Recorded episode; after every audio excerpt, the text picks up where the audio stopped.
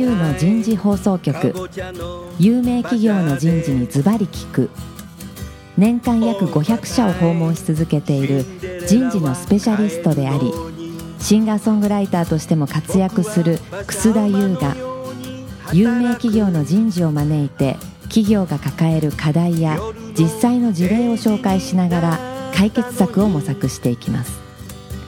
この番組は株式会社マネジメントサービスセンター。ビジネスコーチ株式会社。株式会社ワークスジャパンの提供でお送りいたします。管理職の僕があとはやるから。楠田優の人事放送局、有名企業の人事にズバリ聞く。パーソナリティの楠田優です。えー今日も先週に引き続き、東京千代田区半蔵門にあるビジネスコーチ社5階のフロアから番組をお送りいたしましょう。先週からお送りしているテーマ、風土改革と one on one、one on one ミーティングの実際。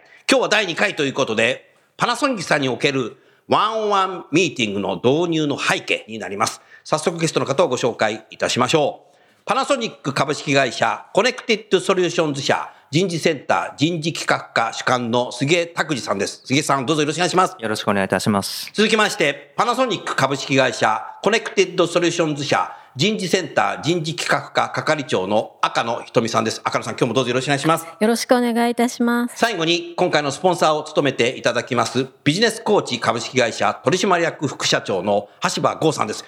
橋場さん今日もどうぞよろしくお願いしますよ。ろしくお願いします。さあ、じゃあ杉江さん。はい。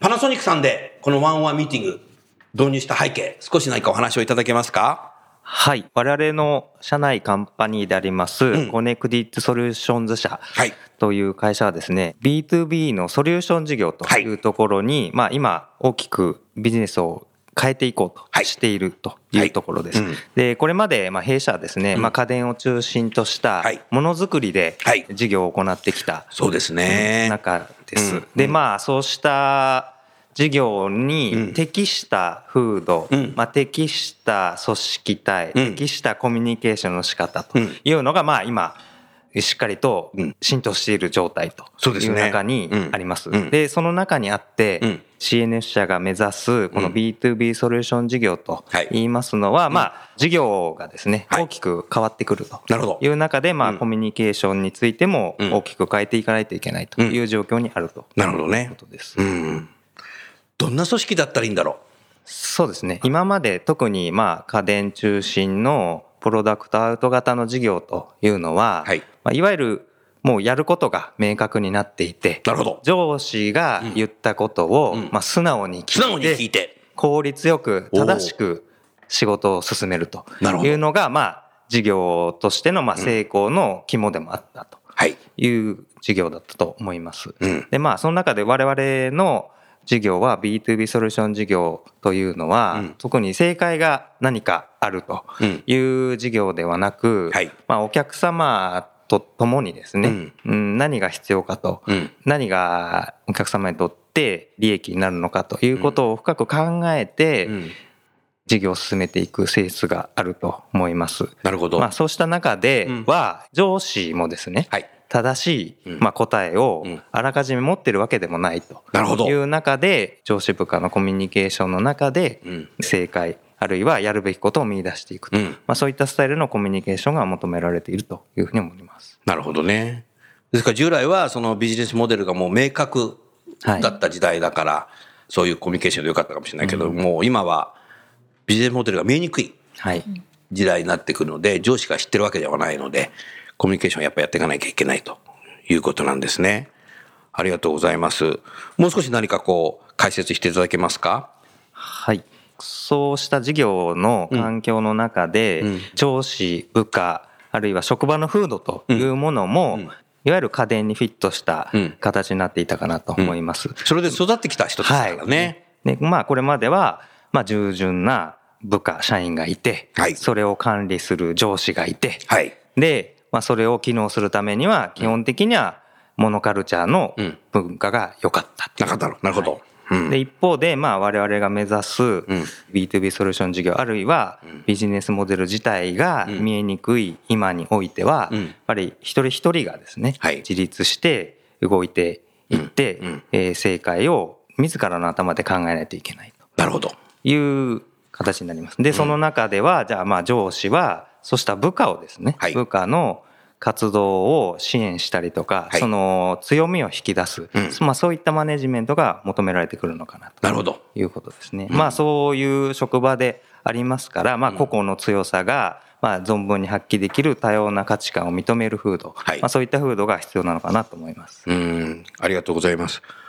橋場さん、もう日本全国の企業は多分同じ課題抱えてるのかなというふうに今ね、聞いてて思ったんですけども、じゃあ実際そういう今までのカルチャーから変えるとき、何が難しいですか？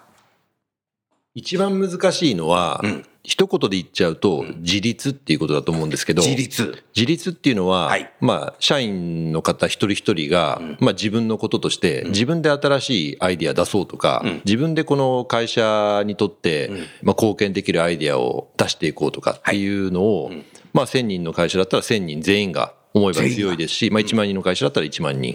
でも先ほどあの杉江さんが言われたように、今までやっぱりあのある一定の方向性が、まあ経営幹部により作られていて、それがまあいかに効率的に下に落とされていくかっていうのが、なるほど。まあビジネスを決めていたわけですけど、そうですね。今はもうそうじゃなくなってきているので、現場からまあボトムアップでいろんなアイディアとかを生み出すっていうことがやっぱり必要で、そのためにはやっぱり自立っていうのはやっぱりキーワードキーワードですよね。うん、なるほどね。はい今の自立という言葉聞いて、赤野さんいかがですか？パナソニックさんでは。そうですね。先ほどあの、うちの杉江さんも言ったようにですね、どうしてもこう、従順な、うん従順な部下っていうことで育てられてきているので、育てられていく。うんそれが染みついてるんですよね。うんだから上司が言ったことには素直に従うっていうのがあるんですけど、だからいきなり自立を求められても、はい。そこは難しさがあるのと、うん上司は上司で、そういう下の人がいろんなことを言ってくる意見を受け止めるっていう、そういう風土っていうのも作っていかないと、なるほど。やっぱり両方だと思うんです。部下も自立しなければいけないし、うん上司の人もそれを認めなきゃいけないっていう両方から風土を作らないといけないっていうのをすごい感じてます。なるほど。だから時代が違うんだからコミュニケーションスタイル変えてくださいって言ってるだけじゃ何も変わんない、し、部下も言っていいんだと。言って言っていいんだっていう、まずね、こともしなきゃいけないし、マネージャーも聞いてあげる？イライラしちゃってる？部下がなんか言ってきてもイライラしないで聞いてあげる。まずそこだね。場の設定、環境づくり、まあ信頼関係っていうか。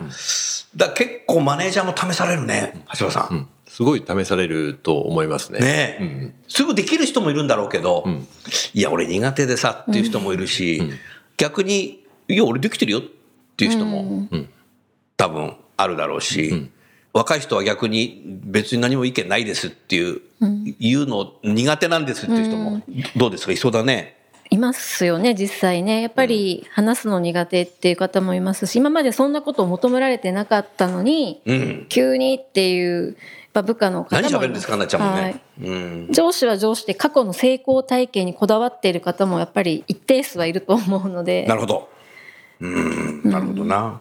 そういう中で、その、パナソニックさんはどういった形で最初スタートしてたんですか？そうですね。我々の B2B ソリューション事業にはい。転換していくときには、はい。もちろんあのビジネスモデル自体をですね、ソリューション事業の方にシフトしていこう、もしくは単品物売りから、あとレイヤーの高いソリューションを提供していきましょうはい。という方向をまあもちろん目指していたんですけれども、まあその基礎にはい。あるその風土、あるいはカルチャー、うん。あるいはマインドマインド。というものを変えていかないと、うんビジネスモデル自体も変えていかないよねと。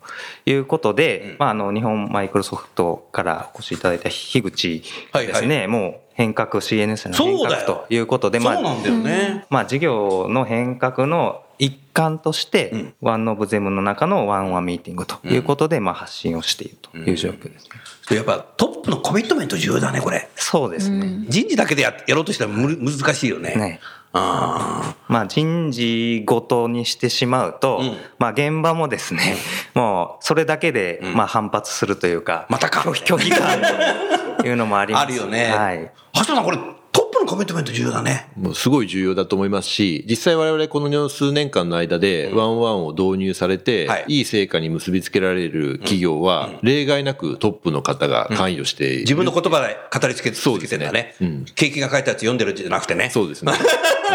ここもう、そこの、そこの大きな違いだよね。はいはい。読んでるだけだったら誰でも読めちゃうもんね。新入社員でも読めちゃうもんね。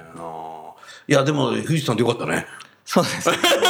あの非常にそのビジネスを変えていくために、風土を変えていくことがもう基盤になるんだ大切なんだということをもう非常にえーもう認識されているトップですので勢いまあ下の方にもどんどん伝わっていっているという状態です。そうすると、この番組を聞いてる多くのね、リスナーの企業の人事の方で、いや、社長はこれ話せるかなっていうふうに思っちゃってる人いるかもしれないけど、まず人事はあの、社長の development が必要だね。自分の言葉で言える、storytelling 研修みたいな。それを one on one でやらなきゃなるかもしれない。うん。なるほどね。それはでも重要だね。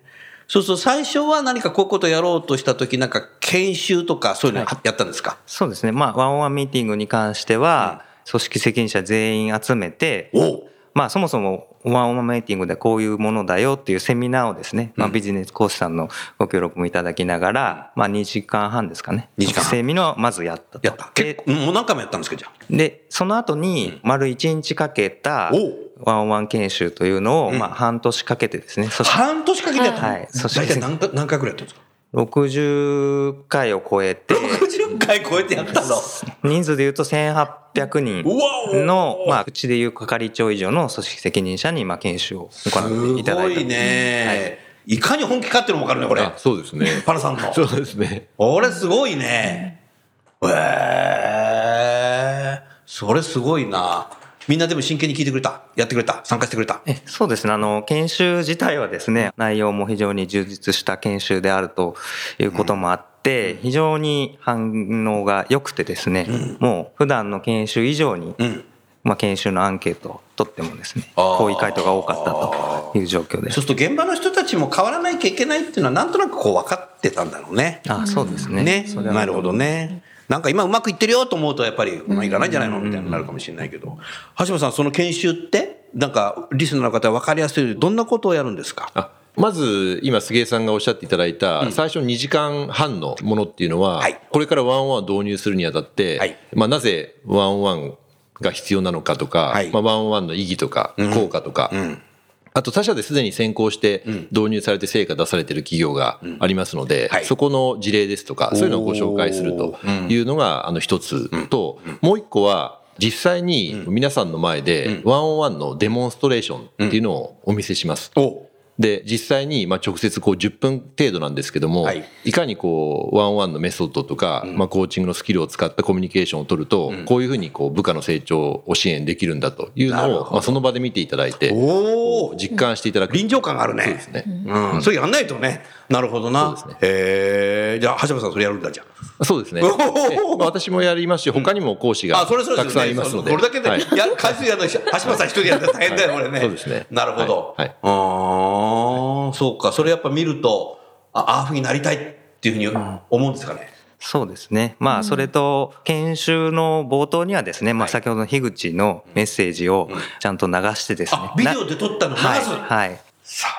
すごいねな。なぜこの研修が必要なのか、なぜワンオンワンミーティングが必要なのかということを、まあ、トップから語っていただくということを、まあ、あの、研修の冒頭にさせていただ杉江さんきます。企画力すごいね。ありがとうございます。それ重要だよね。それ抜けてたらね。はいうん、今日は何人みたいになっちゃうもんね。うん、なるほどな。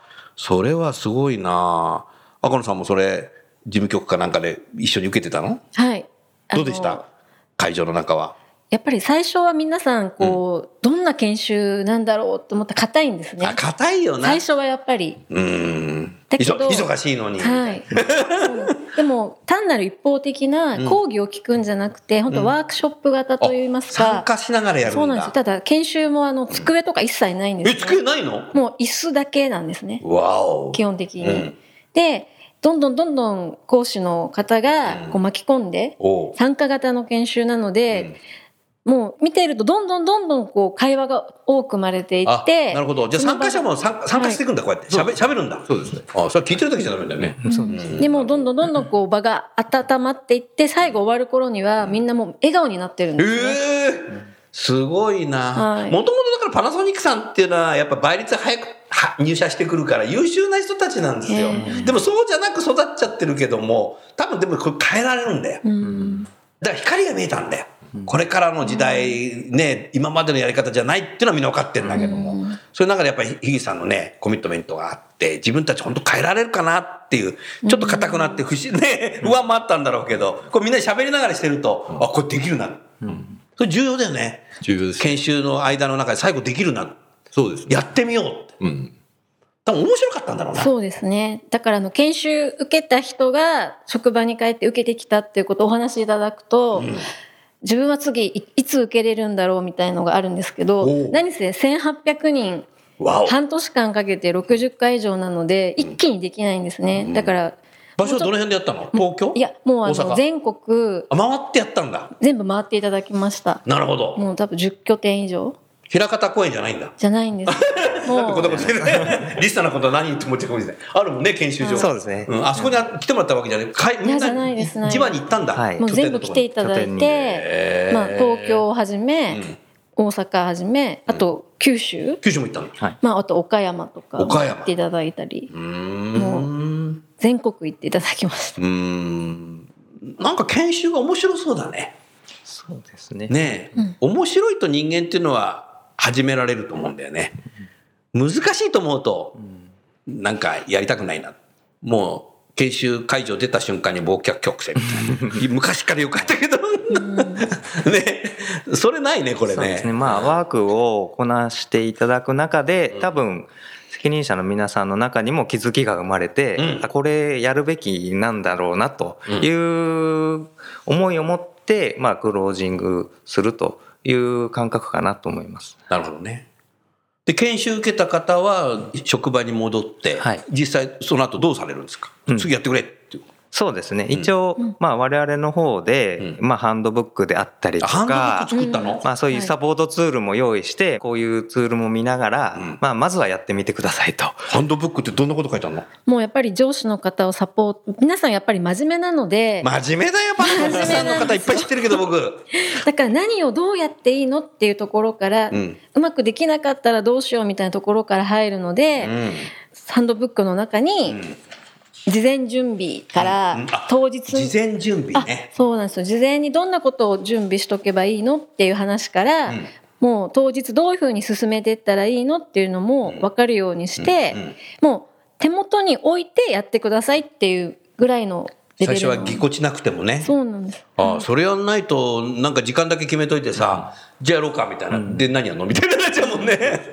なるほど。そういうの作るんだ。それ重要だね。そうですね。まあ結局、どうしていいか分かんないというのがまあ本音でしょうから、まあまあまずはこれ見ながらやってくださいということですね。いや、それでいいと思うな。でも、ぶ部下のた、部下の方にもきちっと説明してるでしょ？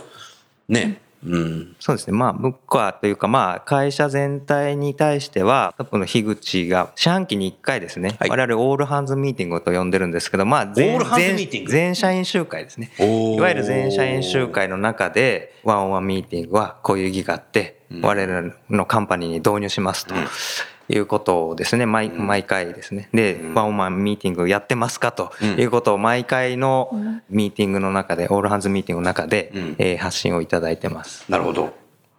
これ、あの、若野さん、はい。研修終わった後、事務局って必ずアンケート取ると思うんだけど、あはい。なんかアンケートの結果って、少しお話しいただけないですか？どうなったんだろう、みんななんか良かったのかな？一応受講後にアンケートを取らせていただいてますけど、うん。まずあのこの受けた研修は役に立ちますかっていうことについても、もう8割以上の方がお大変役に立つなるほどと。いうふうに答えてくれてますし、262っていうから上の26がね、はい良ければね、下もついてくるよ。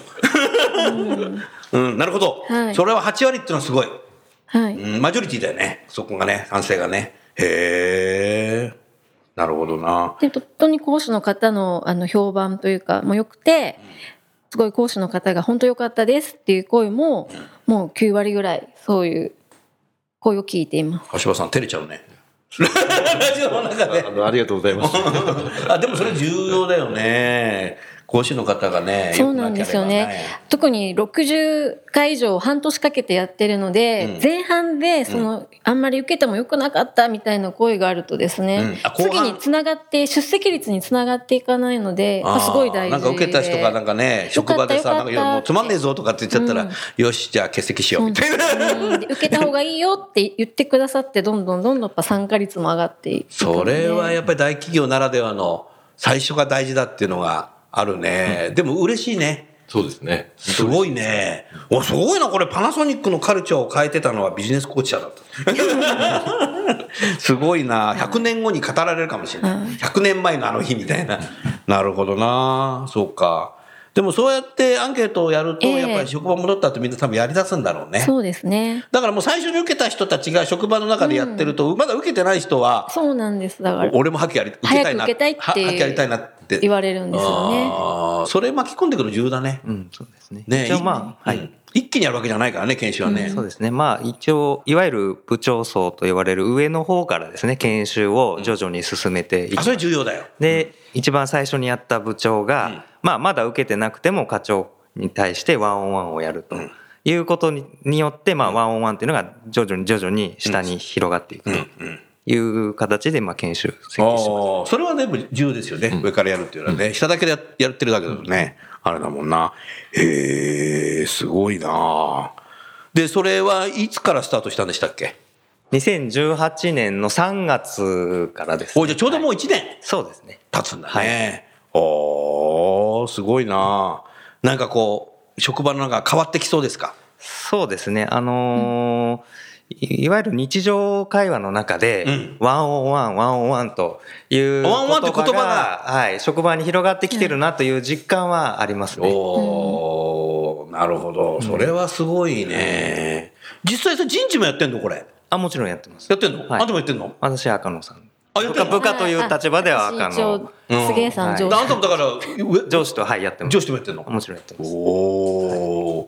今までと違いますか？そうですね。やっぱり定期的な場があるという、その安心感みたいな、やっぱ実感としてありますよね。あの機会で話すことができるという、その安心感っていうのは。ででも一番最初はなんか、うん。もたついた？まあ、そうですね。何話そうかみたいなのはありましたけど。はい。正直でいい。それ、それ、人事もそうだよね。でも最初からうまくやろうとしないことが大事だと思うんですよね。その言葉で重要。はい。あ最初からできる人いないよね。うんトライアンドエラーでこれ、そうやりながらね、はいよくしていくってことはね。赤野さん自身も最初は、なはい喋っていいのかなとかって思わなかった？えっと、私の場合も自分が喋ってしまう、やっぱりうん上司の立場だとあ、喋ってしまうんだ。そうなんですよあなたもそうなんだ。はい普通の人間だったんだ。そうなんですよね。人事でもそうだよね。はい喋っちゃう人多いよね。うん。どうしても部下から答えを求められてるように感じてしまって、うんまた先読みしちゃったりして。先読みして、じゃあこういうとここうした方がいいよとかって。あそうですね。つい言いたくななるっていうのは。そこをぐっとこらえて、今はそうですね。ぐって答えて。はい。へー少しずつ。少しずつ？なるほど、なるほど。そしてやっぱり双方向のコミュニケーションだから、コーチングのスキルも必要だね。必要ですね。ねこれもやってんだ。それ。もあの含まれますね。ワンワンの中に。ワンワンね、はい質問、質問能力必要だよね、マネージャーとか。はいすごく大事ですね。大事だね。こうか、コーチングがここで生きてくるんだ。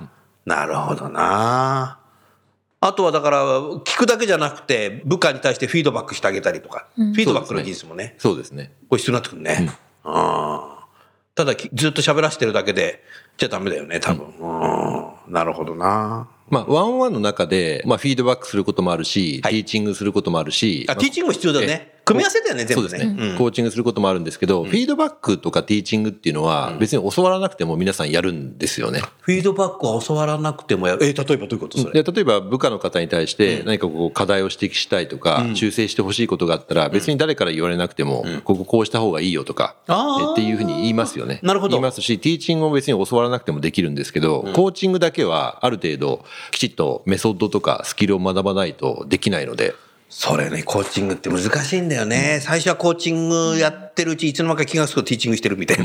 おっしゃっちゃってんじゃん、みたいな。それ難しいよね。ここはやっぱり、ビジネスコーチさんならではの多分メソッドが持ってるんだろうから、それは重要だね。うん。な、コーチングになってないとダメだもんな。あーティーチングのワンオンワンじゃないもんな、考えたらね。うん。あ、そうか。フィードバックっていうのはみんなマネージャーはできるんだよ。やってるもんね。うんまあ、やりますよね。やりますよね。うん。うん。フィードバック面接とかっていう企業もあるし。うん、なるほどな。そうですか。ありがとうございます。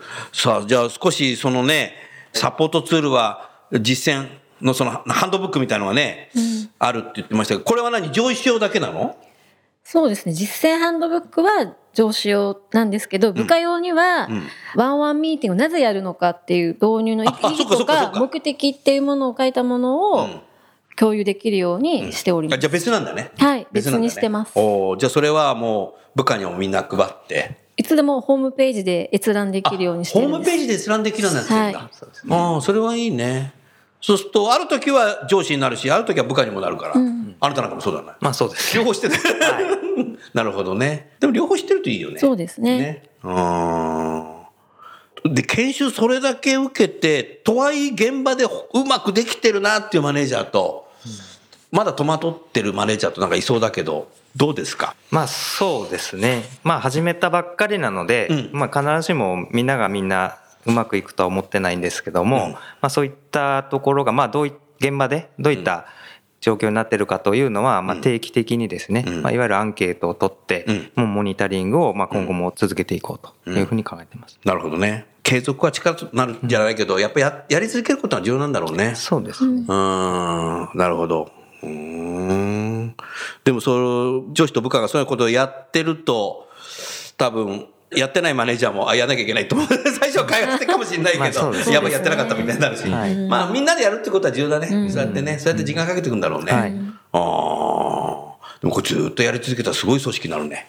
そうですね。ねああ、すごい。平成のうちからスタートしてるのがすごい。もう将来ね、10年後に言えるよ、杉江さん。いや、もう当社平成、平成からやってますよ、みたいな。多分。ねよかったね、やってて。言えるように継続していきたいと思います。そうそうそうそう。パナソニックさんってワンワンミーティングやってたみたいですけど、いつからスタートしたんで、あ、あの、当社はあの、平成からやってた。あ、そんな時代からやってたんですか？みたいな。そうですね。そうになるかもしれないね。だからリスナーの皆さんもね、この番組を聞いたらすぐやらないと平成からやってたふうに言えないよと。いうことをちょっと言ってみたいなって、そんなふうに思います。少しじゃあね、リスナーの方に挿入した背景の中で少し何か補足があればお話しいただけないですか？普通ですね。我々、パナソニックの中の一社内カンパニーなんですよね。うん。で、本来だったらいろんなこう、制度というものは、うんうんパナソニックの本社コーポレートはい。のものをどう運用するかっていうところにあったんですけど、角間のものをね。そうですね。でもまあ先ほど杉江も話したように、マイクロソフトから樋口さんをお迎えして、うんやっぱりこの風土を変えていく、カルチャーを変えていくことがいかに重要かっていうところから、うんここは本当に私たち社内カンパニー初で、おそうか。社内カンパニー初なんだ。はい。他のカンパニーの方も、はいもうやりたくなってんじゃないのこれ。で、実は。多分ララジオ聞いてるよそうなんで実は今年からパナソニック全社で one on one やろうっていう、あ、やるとなったんだ。一応なりましたね。すごいね、もう。そうすると、 Connected Solutions 社は、 one on one ミーティングの leading company ですみたいな。まあパナソニックの中では、パナソニックの中ではですね。あでもそれ重要。はい。えーじゃあ、最後ちょっと皆さんで笑っちゃったですけども、そろそろ時間ですの番組を終わりたいと思いますが、来週3回目は、パナソニックさんにおけるワンワンミーティングの現状ということで、まあ、どんなふうにやり方があるのかなということをもうちょっと詳しくですね、お話を聞きたいなって、そんなふうに思います。それでは最後にゲストの方をご紹介して番組を終わりましょう。パナソニックの杉江さん、それから赤野さん、ビジネスコーチ社の橋場さん、どうもありがとうございました。あありがとうございました。